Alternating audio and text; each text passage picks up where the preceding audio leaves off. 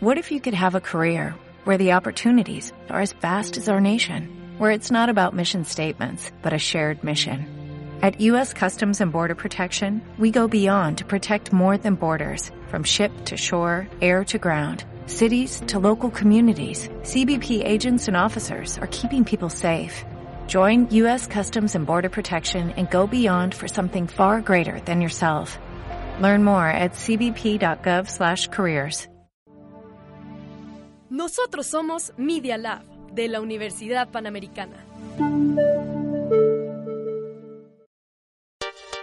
Los hechos, comentarios y opiniones expresados en este sitio y programas son responsabilidad de su autor o de quien los emite y no reflejan bajo ninguna circunstancia el punto de vista de la Universidad Panamericana o de sus funcionarios y o representantes legales. Los participantes autorizan las transmisiones sin fines de lucro. Presentamos El Candil de la Casa. Administro, luego existo. Conducen Liza Monroy y Cecilia Durán. Comenzamos.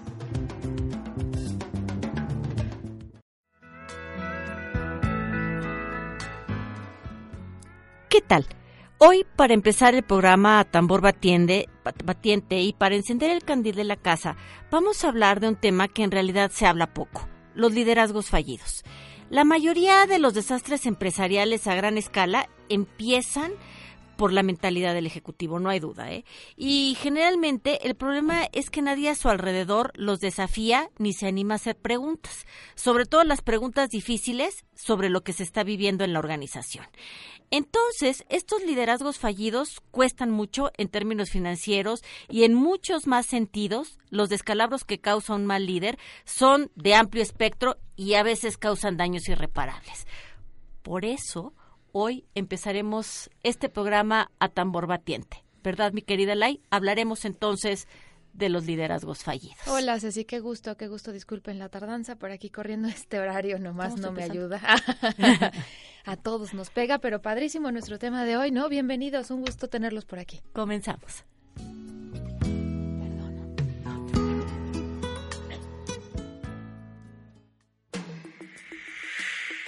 Contrarreloj.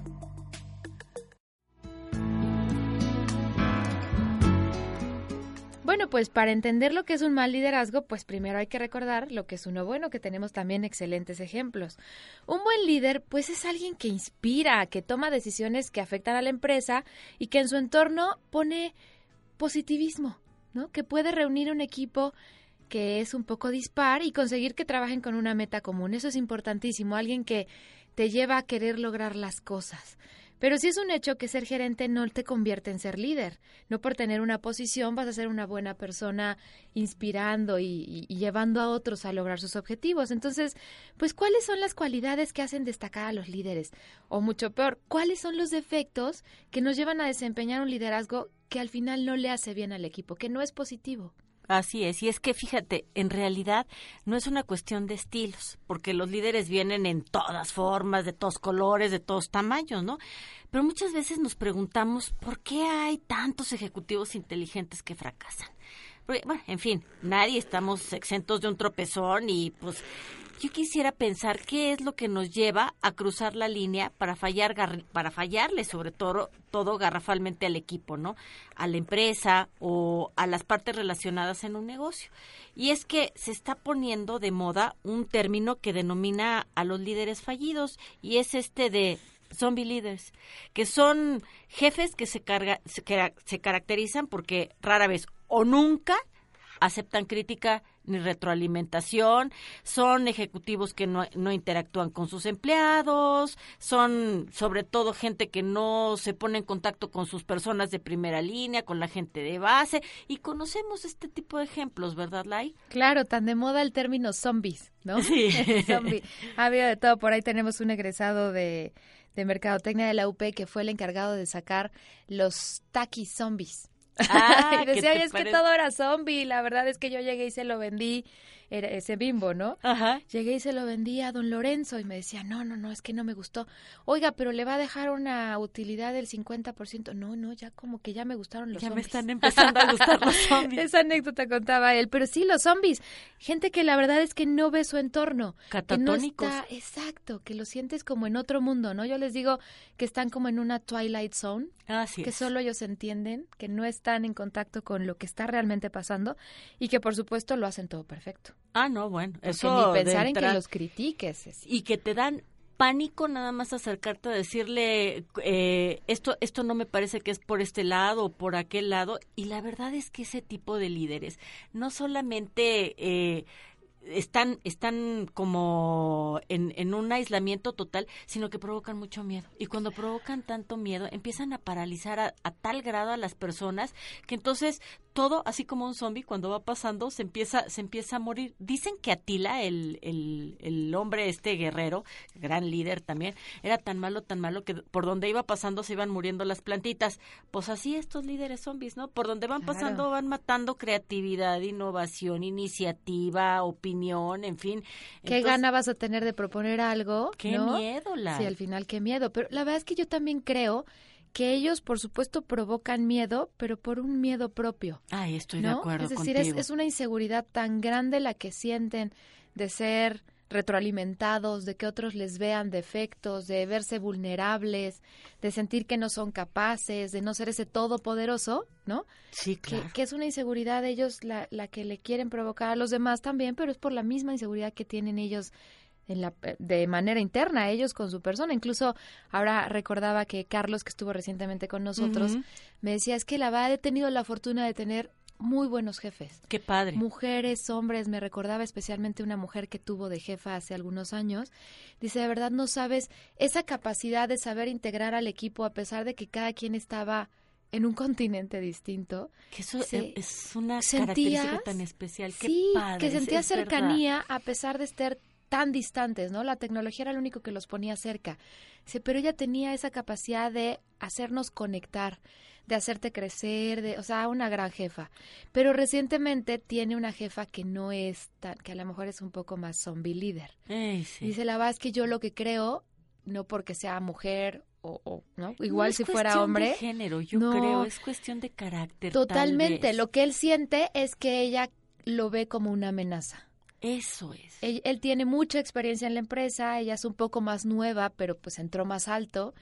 Dice, y la verdad es que sí creo que al final cuando demuestras que sabes un poco más que tu jefe, no todos los jefes lo aceptan. Uy, no, claro que no. No, Les empiezas a dar miedo y entonces empiezan a hacer una serie de cosas como para tratar de proteger su posición, su punto de vista, su proyecto, para tratar de salirse con la suya a como dé lugar. De quedarse con su coto de poder, Ceci, Híjole, ¿no? Esto es qué- mío, que nadie me lo robe. Sí, totalmente. Por- pero también fíjate que de alguna manera y vamos a hablar mucho de, de los liderazgos fallidos porque ¿quién crees que fue el primero de los teóricos que empezó a hablar de los liderazgos fallidos en México? ¿Ya no? Nuestro Carlos fundador. Ah, y vamos a hablar de una teoría maravillosa porque él decía que en, en filosofía, él era un gran filósofo, doctor en filosofía, él decía que a veces para poder entender un concepto lo que tenemos que hacer es no decir qué es lo que es un buen líder, sino qué es lo, que, no, es, un buen líder, ¿no? claro. Entonces, pues vamos a- vamos a ir ca- eh, caminando por ese por ese derrotero porque hace poquito alguno de mis alumnos me decía oye siempre hablamos de liderazgo y que si naces o te haces y el cuento pero qué es aquello que un líder no debe de hacer porque porque pues a veces lo que tenemos que hacer o las cualidades pues, son las que siempre te dicen pero nunca nos previenen de qué es aquello que no que no debemos de hacer Que hay que evitar, claro. y hay un, un artículo bien simpático que se llama Las siete, Los siete hábitos de los líderes extremadamente ineficientes, que aquí vamos a empezar a platicar de ellos. Nay. ¿Qué te Interesantísimo, parece? padrísimo, Ceci. Pues la verdad es que te puedes encontrar con muchos ejemplos de gente, pero al final, pues es una incapacidad para formar equipo. No quieres Eso alguien es. que te respalde, no, no te has dado el tiempo para conocerlos y la verdad es que en tiempos difíciles, pues los zombies líderes pueden ser muy dañinos para las empresas. Sin duda, porque mira, vamos a imaginar que lo peor que pueda suceder es que le bajen al margen de utilidad, que eso ya es gravísimo. Pero también empiezas a perder talentos. Totalmente, a la gente no nos gusta trabajar con un tipo arrogante, un tipo que no te pone atención, un tipo que no te dice para dónde, en fin, no es es complicado, ¿no? Y estos líderes eh, zombies tan famosos han tenido en común, fíjate qué curioso, estos siete hábitos de, de liderazgo ineficaces que son estilos muy peligrosos que pueden generar, como te digo, no solamente pérdidas financieras, sino rencor, resentimiento y ruptura de, de relaciones personales que al final si ya somos complicados. ¿no? más tener un liderazgo así, pues te vas alejando más de, de lo que decías, de proponer, de innovar, de querer hacer algo mejor, de haces lo básico, lo que se te pide y no más. Y fíjate que es, es ahorita estaba me, me estaba acordando uno de mis primeros primeros trabajos fue con uno de estos de estos señores sumamente estricto, pero gritaba Lai a todas horas. Entonces era muy buen vendedor, era un hombre muy agresivo y tal. Pero tú, o sea, Agresivo te refieres a bueno en lo que hacía, o sea, sí, pero en ah, todos pero los también sentidos, agresivo también agresivo en, su el carácter. de que te empezaba a golpear en la mesa y a mí me empezaba a golpear en el escritorio y te lo juro que a mí la mente se me ponía en blanco. ¿eh? Claro, te bloqueabas. Me ponía a temblar y entonces me decía, "Te estoy preguntando que qué opinas." Pues empiezas a tartamudear, ya no puedes y era una cosa terrible. Bueno, hoy eso sería calificado como violencia laboral. Por supuesto, ¿No? pero en ese y además, mira, yo acababa de salir de la universidad, entonces vas muy temerosa, lo que necesitas a lo mejor es una persona, llegas con muy buenas ideas, porque chicos recién egresados vienen con la mente muy, muy fresca, pero de repente también tenemos miedo de regarla, de que, eh, en fin, y de repente cuando te encuentras con un con un líder así, híjole, es es sumamente complicado poder poder saber, porque entonces en lugar de decir lo que opinas estás tratando de complacer. Y cuando tratas de complacer a una persona nada más por el hecho de que pues él tiene una jerarquía superior, ya valió ya valió gorro la cosa, ya, ya no, ya no fue lo que tenía que haber sido. Y hoy qué difícil para nuestros alumnos, ¿no? Pero al final es también tener mucha conciencia de eso. Nadie tiene que pasar por tus derechos de dignidad, por respetarte, no deben de gritarte así, no deben de manotear la mesa, o sea, esas cosas sí hay que ser muy puntuales en decirles. Yo creo que permitíamos mucho más antes. Pues sin duda, porque estábamos más acostumbrados a ser más obedientes y teníamos menos. La autoridad la respetábamos Uy, mucho. Sí, y, y a veces eso de respetar la autoridad se confundía con ponerte a temblar y decir, bueno, pues aquí mejor, no mejor me voy para otro lado, ¿no? Y, y es lo que te digo, se pierde muchísimo talento. Y también, no solamente porque ellos vayan a llegar con un jefe así y sepan qué hacer, sino porque ellos van a ser jefes también, estoy segurísima. Entonces, qué tipo de líderes son los que queremos en la Universidad Panamericana y qué era lo que decía el, el, doctor Llano que no deberíamos de hacer. Y aquí van siete consejos de lo que no tienen que hacer si quieren ser muy buenos líderes. Este es buenísimo, el primero, y tenemos muchos ejemplos, pero nunca regañes públicamente. Ay, no, por el amor de Dios. Eso de evidenciar a la gente, haces la junta, todos reunidos, ¿no? Y te vas sobre uno para decirle sus errores. Dios mío, eso jamás te lo va a perdonar. Oye, se te pone la, se te ponen las orejas rojas y sientes que la cara te, eh, o sea, la tienes toda caliente y dices, qué vergüenza. Y lo por único el que amor estás de Dios. Pensando es, ¿no pudo habérmelo dicho a puerta cerrada en su oficina? Y yo creo que es mucho mejor, porque entonces lo arreglas como en cortito y, y es más fácil, ¿no? Totalmente. Número dos, tomar crédito por un trabajo que no es Uy, tuyo. Qué Ay, raro, Dios esto ni, ni, ni se ha dado, hombre. No, ponte a hacer esto, me- ponte a hacer aquello y al final van y se paran el cuello con tu trabajo. Y tú, oye, esa medallita se te ve súper linda en la solapa, pero ¿qué te parece si dices que yo también hice un poquito de trabajo, yo también contribuí, ¿no? Eso es terrible.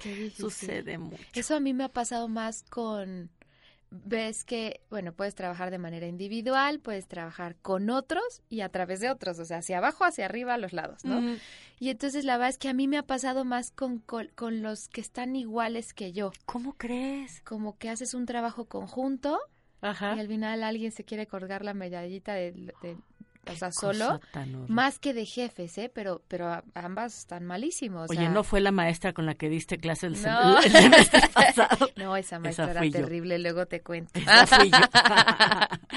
Otro, mi querida Lai. no asumir sus responsabilidades y no hacerse cargo de sus errores, echarle la culpa a alguien más. Y ese es el ¿Qué típico, tal? ¿eh? ¿Sabes de cuál me acordé ahorita? Esto que traemos de que el diputado de Morena atropelló, bueno, no, chocó y mató a una persona. Dios santo, sí. Salió huyendo, parecía que tenía aliento alcohólico. Qué barbaridad. Sale huyendo y luego le quiere echar la culpa a su chofer. Qué vergüenza. Dios mío, me muero de la vergüenza. vergüenza, o sea. Qué vergüenza. Pero a ver, haces algo, te haces responsable de ese algo. Incluso como líder, pues se equivocan los de abajo, tú respondes. Tú por esa eres el que tienes ¿no? que dar la cara, Claro. por supuesto. Pero luego, ¿sabes que La gente se lava las manos y como que quiere repartir suciedad por todo el mundo como si eso los exentara de la responsabilidad. Y Dios mío. Y eso, ¿sabes qué? Pasa desde la formación. Desde que estamos en el salón de clases, es que el maestro me reprobó. Ay, sí. Es que no me ahí. quiso recibir, ¿no? Y luego es que mi mamá no me puso, o es que, oigan, a ver, hagámonos responsables porque ya, ya estamos grandecitos, porque luego vamos tratando como de hacer una especie de cascada y mientras más responsabilidades tenemos, el efecto es multiplicador. Entonces, hagámonos, hagámonos cargo. La, me equivoqué, somos falibles, es parte de la naturaleza humana y se vale decir. ¿Cómo valoras eso, no? De alguien que no empieza a hacer una historia inverosímil que nadie le cree, de es que acá, y es que sistemas, y es que seguridad, y es que... Sí, hasta No, el perrito café ¿sabes tiene la culpa de todo lo que sucede y que no digas, puede ¿sabes ser. qué? No, sí, me equivoqué, lo acepto, lo quiero corregir, no vuelve a pasar, eso es mil veces más valorado. Y eso que tocas de decir es bien padre, porque entonces cuando tú tienes esa, esa voluntad de decir, bueno, me equivoqué, tienes la voluntad también de quererlo arreglar. En cambio, cuando le echas la culpa a alguien más, nunca alguien lo más vas se a haga poder, cargo, sí, ¿no? nunca lo vas a querer arreglar, Y ¿no? sabes también que tiene un poco que ver con estos líderes que no te dejan equivocarte. Que Ay, cuando también. haces algo bueno, tratas de es- esconderlo, ¿no? está bien, ¿no? O sea, Ah, digo, sí, al claro, final, bien, sí, claro. Dices, ay, qué bueno que lo hice bien y no me van a hacer demasiadas fanfarrias, pero no haga algo, algo mal porque todo el mundo se va a enterar, Por ¿no? supuesto. Y entonces es como muy evidente. Y entonces la verdad es que en alguna ocasión me pasó y decía yo, pues entonces mejor ya no hay que hacer más. Sí, hay que mejor hacer aquí quedo. suficiente, ¿no? Porque Claro. propones algo nuevo y como es la primera vez que lo estás haciendo, seguramente algo saldrá mal. Pero si tienes un líder que no te permite equivocarte, No, dices, no, lo básico, lo Escondes el error y luego es peor. Ah, claro, luego crecen esos errores y se vuelven unas cosas que ya no hay forma de arreglar. Fíjate que ahorita me hiciste recordar una vez cuando yo estaba súper chiquilla, yo quería lavar los trastes en mi casa. Imagínate nada más, ahora pago para, para no lavarlos, ¿no? Pero yo quería lavar los trastes. Y entonces le rompo a mi abuelita una copa y bueno, no sabes, que llamaba y tal. Entonces, ¿qué, ha- ¿qué hace Cecilia en lugar de asumir su responsabilidad? Va y la tira a la basura. Entonces, mi, mi abuelita se da cuenta, se da cuenta evidentemente. Entonces, a ver, ven, Ceci, ven para acá, ¿qué hiciste, mamita? Y yo, temblando como bien, no, hijita. O sea, uno tiene que asumir la responsabilidad. Yo te hubiera dicho, no te preocupes, mi amor, no te lastimaste, no te pasó nada. Y verdaderamente, ahí es cuando te enteras que lo mejor es dar la carita. La regué, ni modo. Claro. ¿Qué, qué puede pasar? Claro, y que tú eres más valiosa que cualquier copa, ¿no? O sea, también dices, bueno, a ver, no me equivoco siempre y me equivoco porque soy humano. Así es, ¿No? se me resbaló, en fin, Pero cometemos tú hubieras, errores. ¿no? hubieras vivido con esa angustia una semana mientras se daba cuenta, ¿no? Sí, Un poco claro. eso pasa. Entonces, O, sí, o pidiéndole a Dios que por el amor de Dios no se fuera de Que no revise la basura. ¿no? Sí, exacto, que no revise la basura. Y es que la basura, em- en la basura empresarial luego encontramos unas cantidades de cosas terribles, espantosas. Otro más, eh, valorar más tus gustos y tus necesidades que las del equipo. Ah, claro. A En- como me acomode a mí. Ah, sí. Y si entonces a mí me gusta más este horario, pues mejor todos nos vamos a comer a las 4 de la tarde, aunque los demás estén muriendo de hambre, ¿no? Eh, vamos a un corte y seguimos con los demás. ¿Qué te parece, mi querida Lai? Excelente. Regresamos.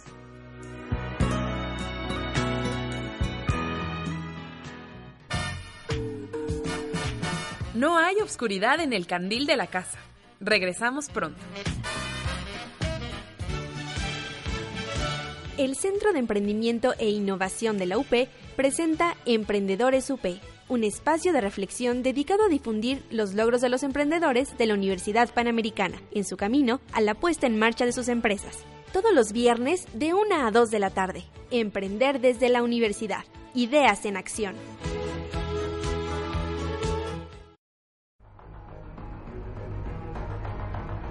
El chismógrafo. Una revolución en la radio. Tratamos de imaginarnos el mejor programa. ¿Cómo sería? Noticias, música, chismes. Algo nunca antes visto. Y entonces... Un día... Llegamos. Escúchanos a través de iTunes y Media Lab. El chismógrafo. Te espera.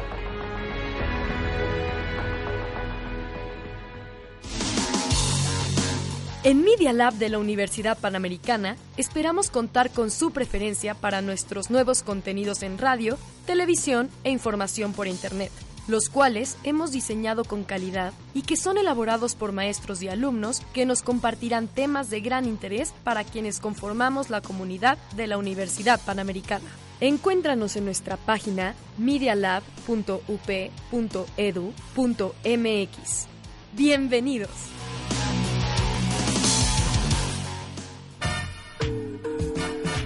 Se hizo la luz en el candil de la casa. Continuamos ya.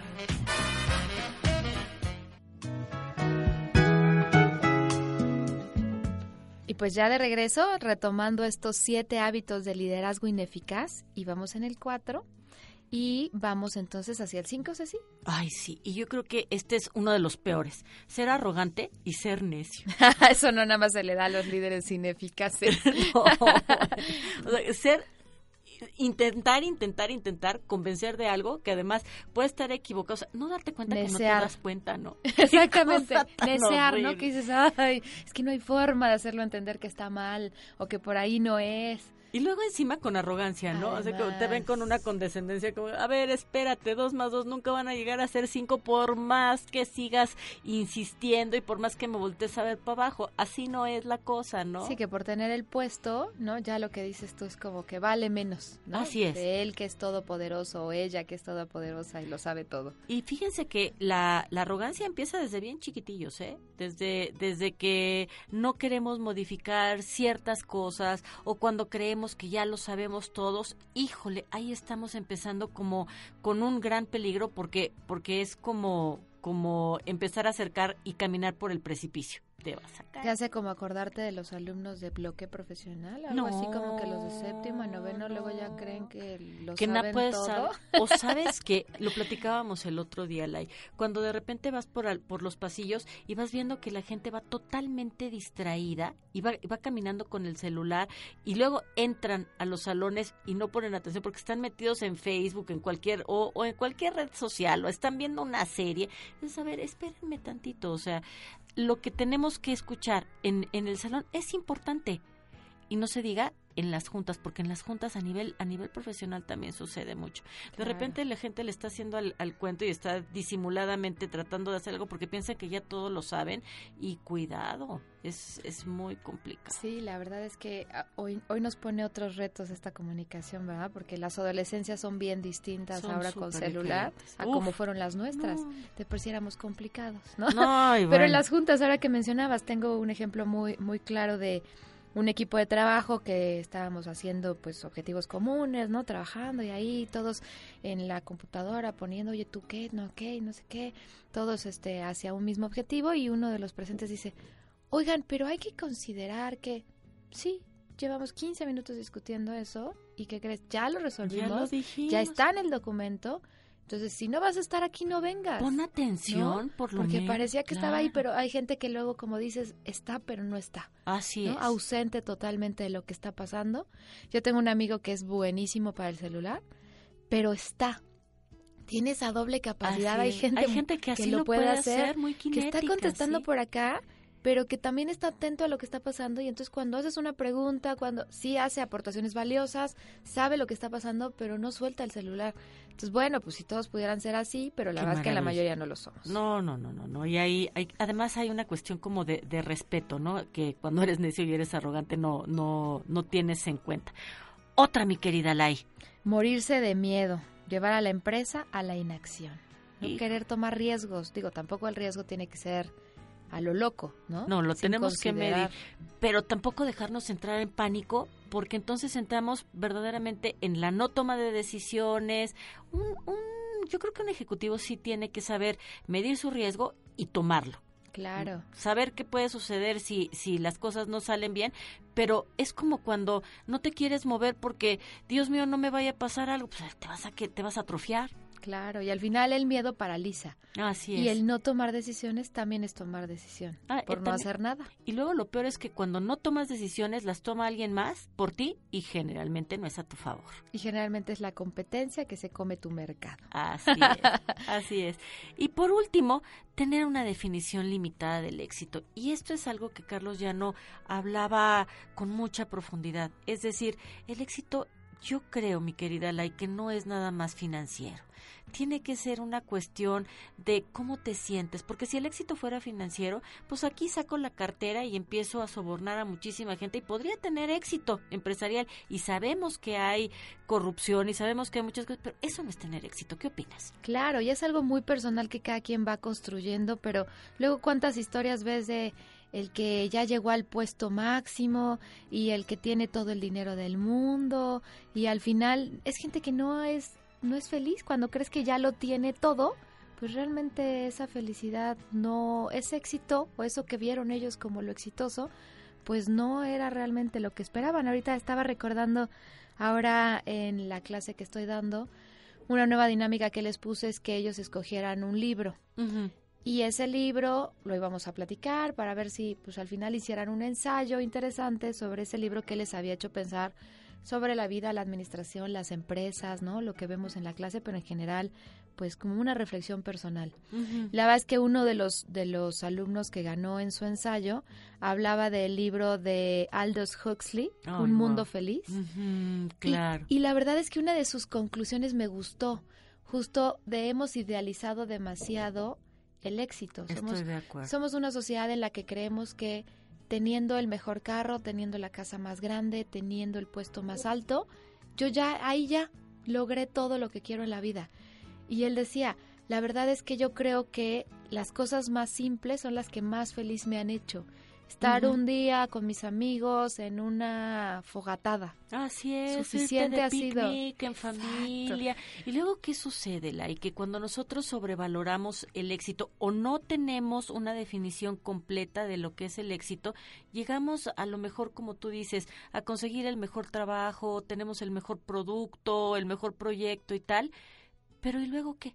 O sea, cuando llegas a tu casa no hay quien te pregunte cómo te fue o no tienes a lo mejor un chiquito que te diga o tu mascota. Todo esto, una vida equilibrada, es lo que tiene que ser el éxito. Entonces, eh, Carlos ya no nos decía siempre, tengan cuidado con su definición de éxito. Es muy personal, es muy particular, pero que sea integral. Porque el dinero no lo va a hacer todo en la vida, ¿eh? Ten cuidado con lo que pides, dicen, Ay, ¿no? ten Porque cuidado luego se con te puede conceder. Así es. Pues con estas siete, ¿no? Quedamos hasta aquí en esta, en esta sección. Y nos vamos a nuestra siguiente sección.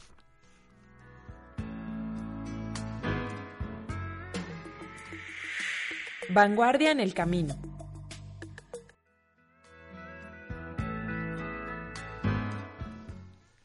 La visión de liderazgo de nuestro fundador, la verdad es que una gran persona, el doctor Carlos Llano, que en paz descanse, Ay, sí. pues pone frente al espejo que hay un lado oscuro en estos liderazgos fallidos.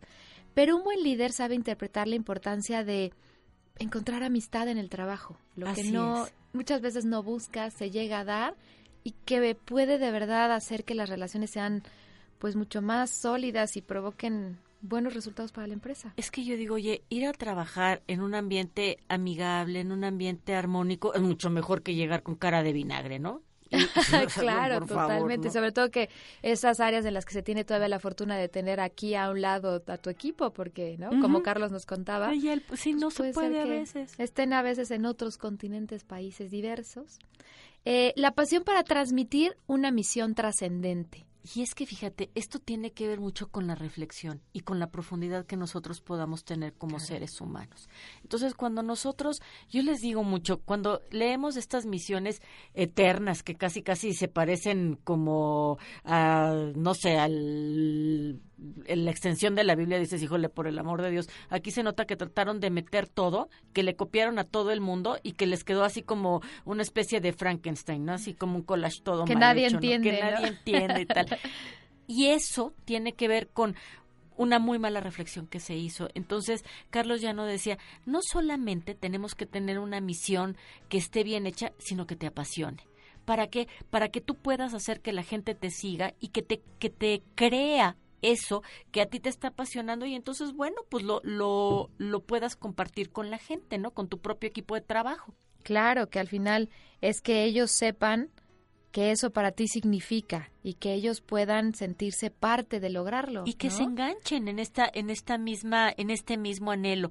Y ya que los tienes enganchados pues entonces tienes que tener la generosidad para delegar que era lo que decía Carlos Llano. Un líder que quiere guardarse el poder para sí mismo es un líder muy pobre es un es un líder muy triste y es el típico que te dice es que si yo no hago las cosas nadie las hace bien mm, pues entonces no sabes entonces no hay forma claro. Fíjate que quería regresarme a compartir lo de la misión de la UP. Sí, ay, por favor. Que, al final digo, me parece bastante trascendente. Yo creo que cuando alguien trabaja para cualquier institución, si no te inspira eso que en lo que cada día estás poniendo un pequeño granito de arena, no tiene sentido que trabajes ahí. Así es. Oye, está bien si no te gusta.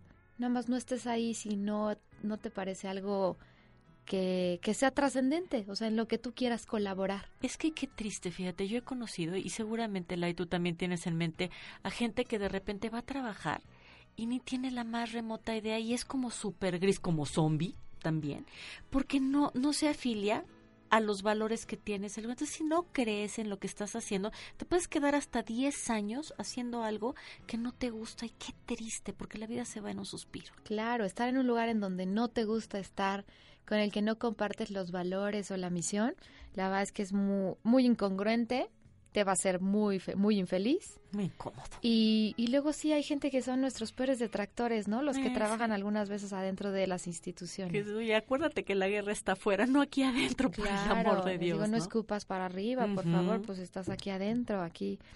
La UP lo que tiene como misión es educar personas que busquen la verdad y se comprometan con ella, promoviendo el humanismo cristiano que contribuya a la construcción de un mundo mejor. Wow, nada más. Nada más. Algo bien simple, ¿verdad? La verdad.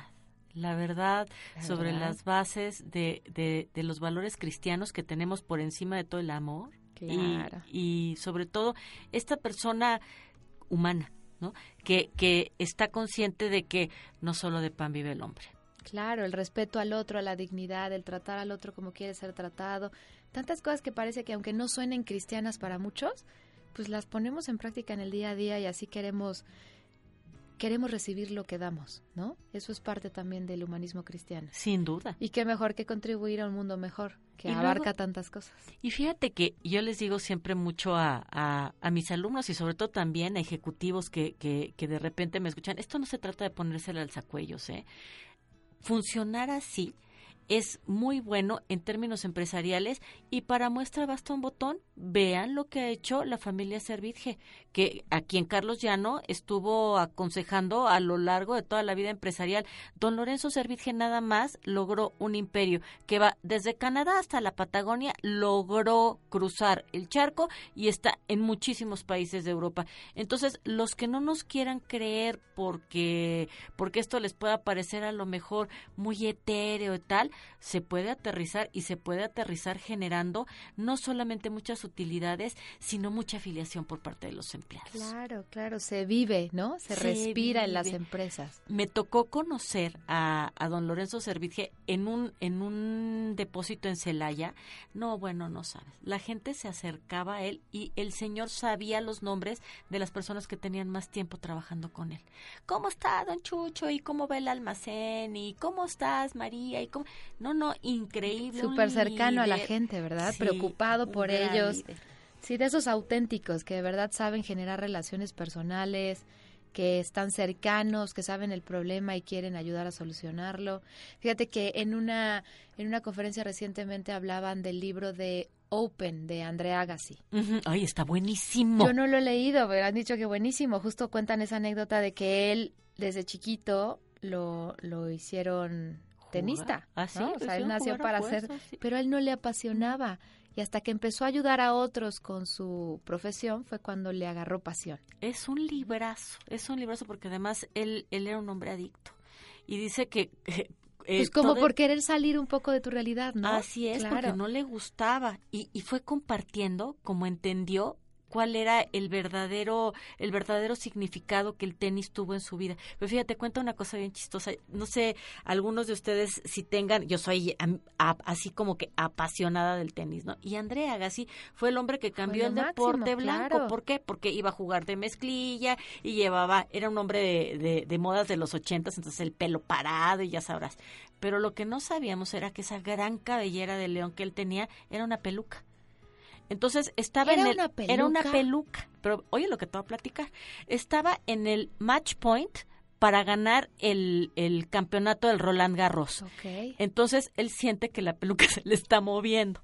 Entonces le van a sacar, está 40-0.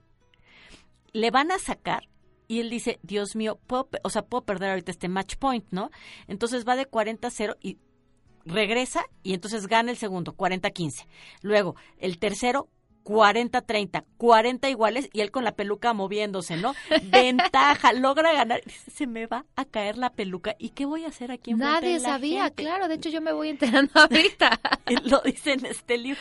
Y entonces de repente le viene un tiro altísimo y dice, es que si, si le pego este tiro, Ahí voy sí a ganar a el campeonato, Ah, pero voy, se me va a caer la peluca. Claro. Entonces brinca, no le importa, brinca y se agarra la cabeza y todo el mundo pensamos que se está agarrando la cabeza porque está pensando que ya ganó el campeonato, que ganó en ese en ese tiro y lo que está haciendo es sostenerse la peluca. O sea, Claro. te imaginas? Oye, pero sí cambió, cambió por completo el tenis cuando Andrea Agassi llegó. O sea, Y- la y verdad es que rompió todos los líder. estereotipos. rompió todo. Gracias a él ahora podemos jugar de rosa, de amarillo, porque antes nada más era de blanco. blanco. A menos que quieras jugar en Wimbledon. Ahí sí tienes que jugar de blanco. Siempre, ¿verdad? Siempre, Sí. siempre, siempre. En fin, bueno, el grado de exigencia, mi querida Lai, que también es algo importante. Sí, somos amigos, sí, es, es algo armónico, pero sí, aquí tenemos que cumpl- cumplir en tiempo y forma con los parámetros, porque si no, pues el liderazgo se nos va por el chorro, ¿no? Totalmente, claro. Ahí una cosa es la amistad, la cercanía, la confianza y otra es el lograr los resultados para los que nos están contratando. Así es. Entonces, sí saber poner ese también ese límite, ¿no? De poder ser amigo, poder ser cercano, pero que no se pierda el objetivo de vista. Porque un mal líder también es el que, vente, Lai, pues no importa, mira, al ratito, ahorita tú y yo vámonos a echar un cafecito y vemos. O, o cuando yo soy tan, tan tu amiga, Lai, que, ay, no te quiero decir que estás... a lo Haciendo mejor- esto mal, y, y- pero no se vaya a sentir. No, bueno, un líder le tiene que decir a las personas que están trabajando con él, no es por ahí. Y, y yo estoy segura de que cuando uno le dice a una persona que está haciendo mal las cosas, te lo agradece más que dejarte equivocar cada vez más, ¿no? y usas Entonces, las tres M, Ceci. A ver, La de modo, momento y motivo. a ver, qué bonito. Saberle encontrar la forma, ¿no? El cómo decirlo. El momento adecuado y no ridiculizándolo frente a todos. Ay, sí. ¿no? Encontrando el lugar específico y perfecto. Y el motivo por el que le estás haciendo esa retroalimentación. Entonces, cuidando esas tres, yo creo que cualquier cosa será bien recibida. Por supuesto, porque de verdad que eh, no hay peor cosa que no corregir a tiempo. Exactamente, porque las cosas crecen, no nos damos cuenta y la retroalimentación nos hace mejores personas. Sin ¿no? duda. Darte cuenta. Eh, la relevancia de la formación, capacitación y educación del equipo de trabajo, qué tan importante es.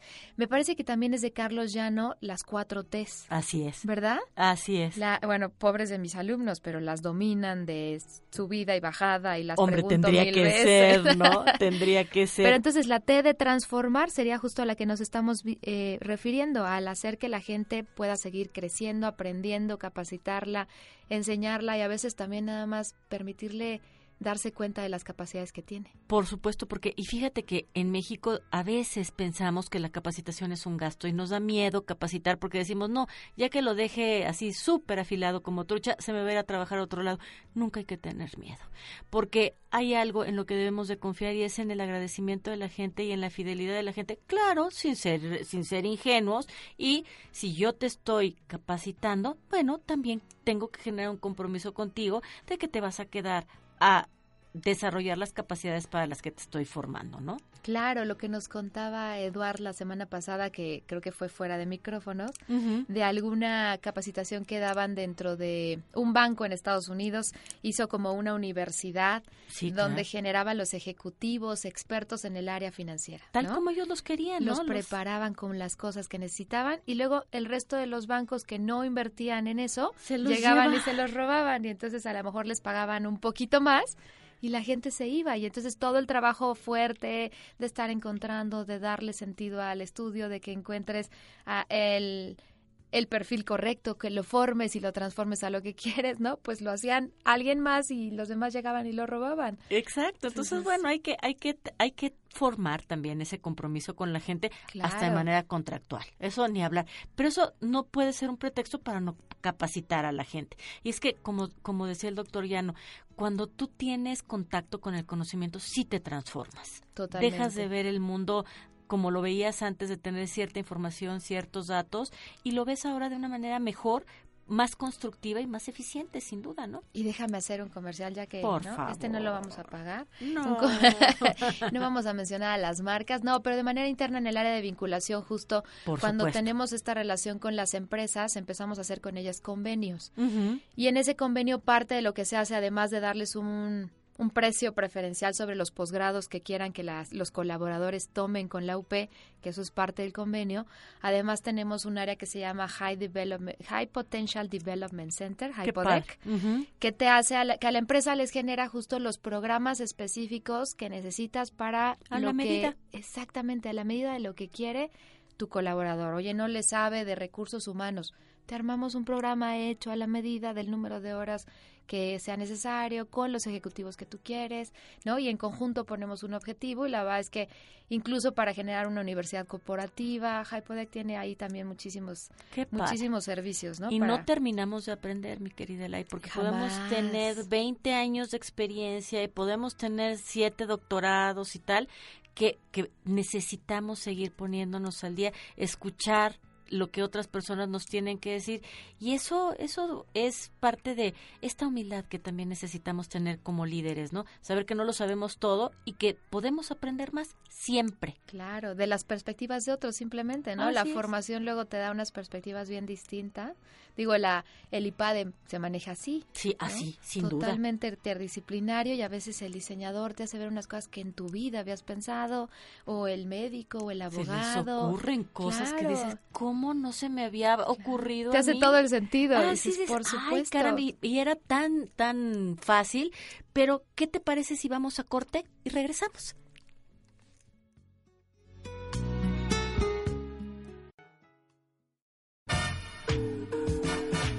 No hay obscuridad en el candil de la casa. Regresamos pronto. Bienvenidos a Sí o No, el noticiero de Media Lab. ¿En serio? Dale más ritmo. Me canso ganso. No, hombre, unos genios. Estamos a, a, a un minuto de aterrizar. A menos, yo como a cinco minutos. El noticiero de Media Lab, donde hablaremos de las noticias más importantes del día generadas en la cuarta transformación en compañía de Sergio Sánchez. Todos los días, de lunes a viernes, en punto de las 4 de la tarde, por Media Lab. Ay, qué horror. Tuvimos tres horas de clase. Estuvo cansadísimo. Ay, ya sé. ¿Sabes qué toca? Ay, ya sé. Un cafecito y a descansar. Coffee Break. Martes, 10 de la mañana. Por Radio UP.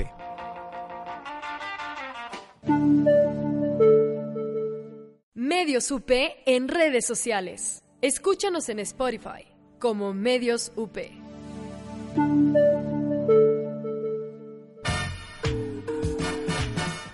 La luz en el candil de la casa. Continuamos ya.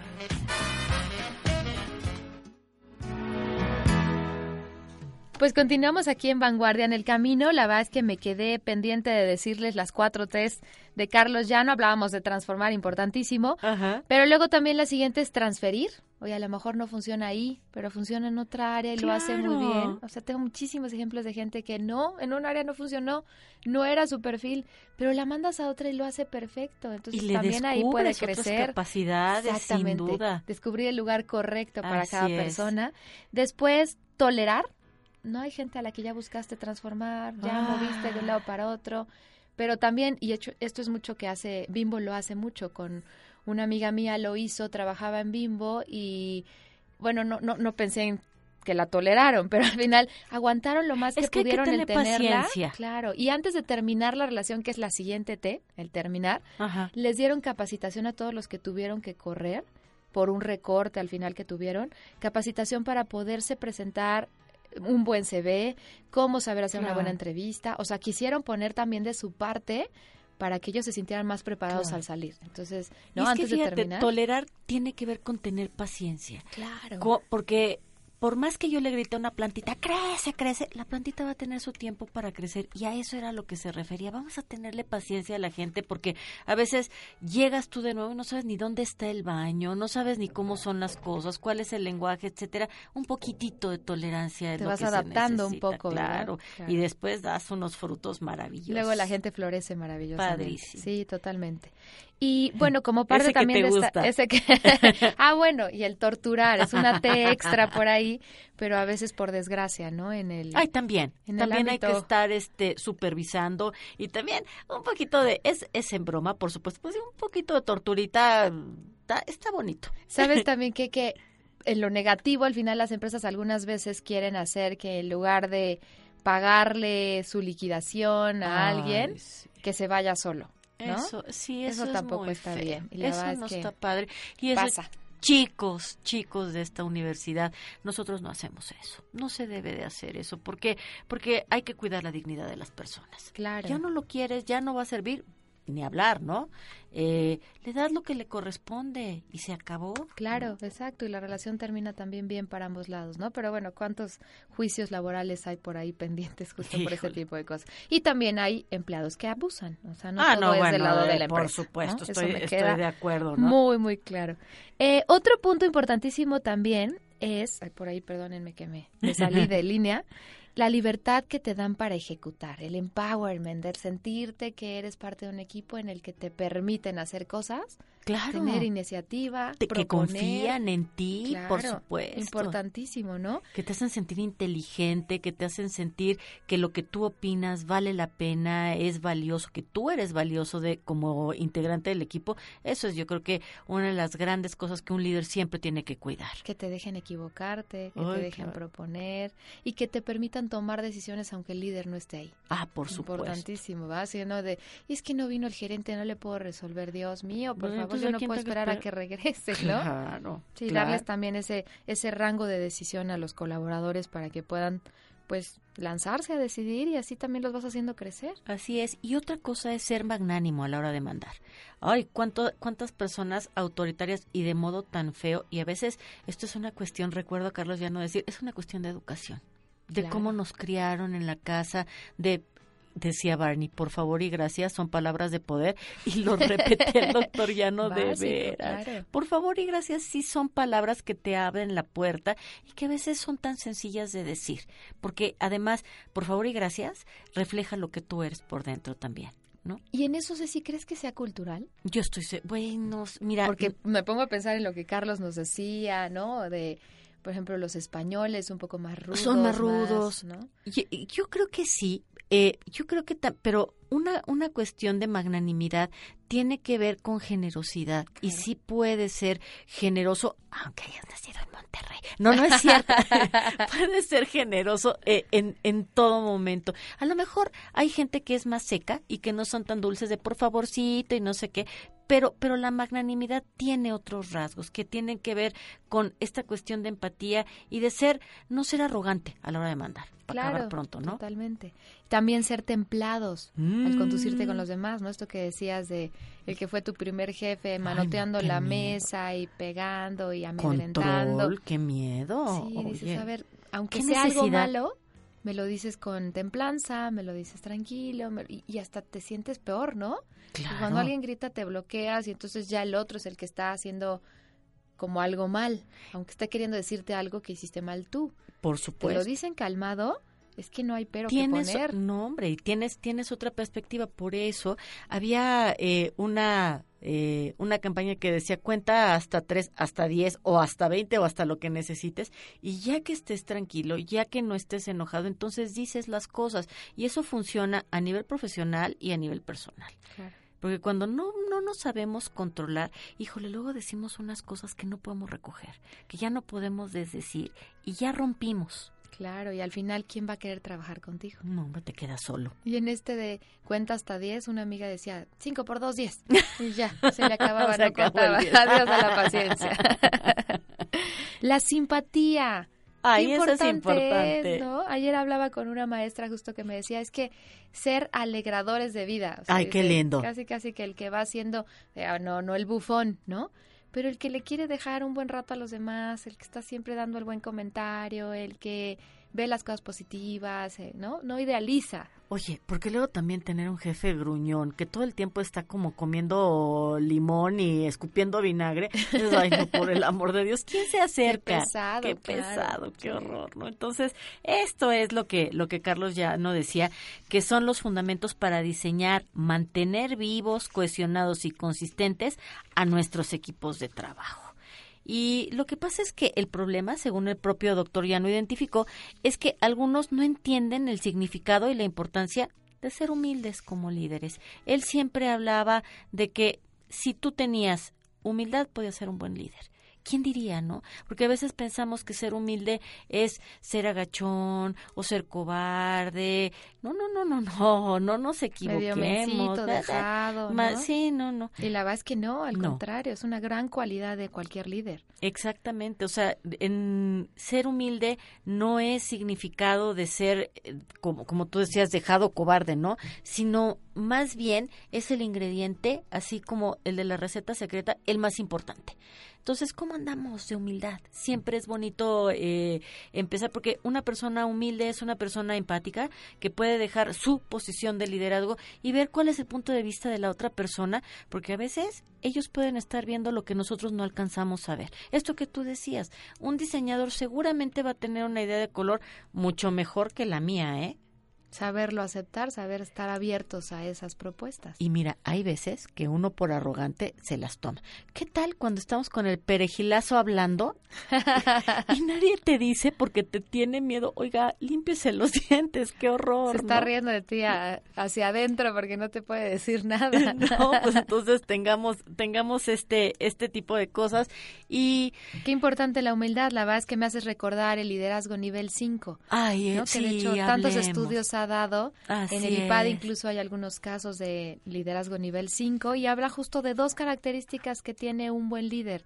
Una de ellas, como hemos dicho, es la humildad, ¿no? Vista desde el lado correcto, como lo hemos visto, no arrogante, una persona que sabe escuchar, que sabe tomar en cuenta, que sabe dar a los demás su lugar, que Su no crédito por no las va, ideas. claro, no va a tomar el crédito de otros y y la otra es la determinación, ese will, esa Ay, voluntad, sí. la resiliencia para levantarte, para saber que fracasas, pero aprendes y sigues a la otra, ¿no? Y que como las gallinitas te acomodas el plumaje y a la que sigue, porque pues eso tiene que ser.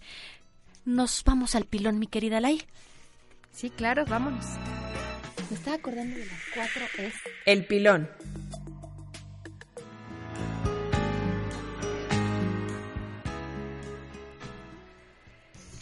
Pues no será sorprendente decir que el origen de esta enfermedad que nos aqueja de los liderazgos fallidos es el resultado del encumbramiento, de engrandecer a alguien haciéndolo y honrándole y, y haciéndole la barba todo el tiempo en puestos o empleos honoríficos que no tienen otro interés que el narcisismo malsano que se despliega mediante la voracidad de, satisfacer estas necesidades horribles del ego.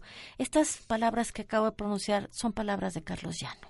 buenísima, la verdad es que a veces deseamos enfatizar que eh, no nos parece o no se ha hecho o no se ha hecho hasta ahora con bastante fuerza la presidencia, la dirección general, el liderazgo tal como, como hoy deberíamos de concebirlo realmente una persona que pueda satisfacer las necesidades, que despierta cosas positivas en los demás, que los alimenta y los hace partícipes de un equipo.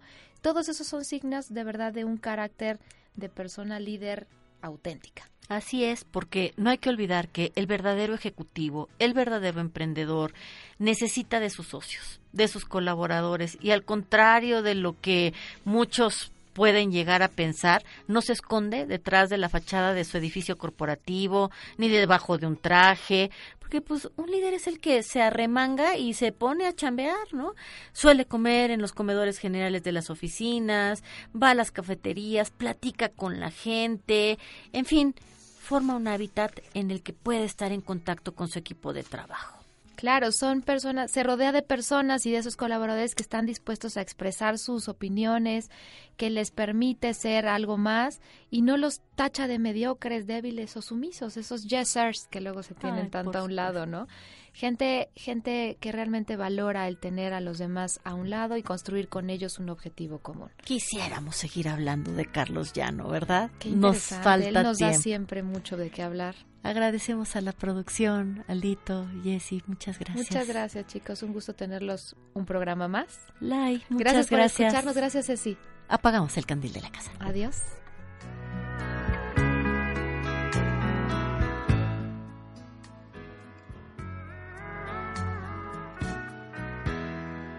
Producción Jessica Patiño. Producción general Aldo González Alcilo.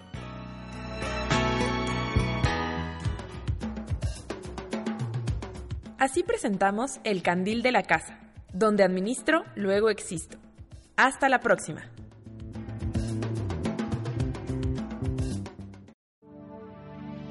Nosotros somos Media Lab de la Universidad Panamericana.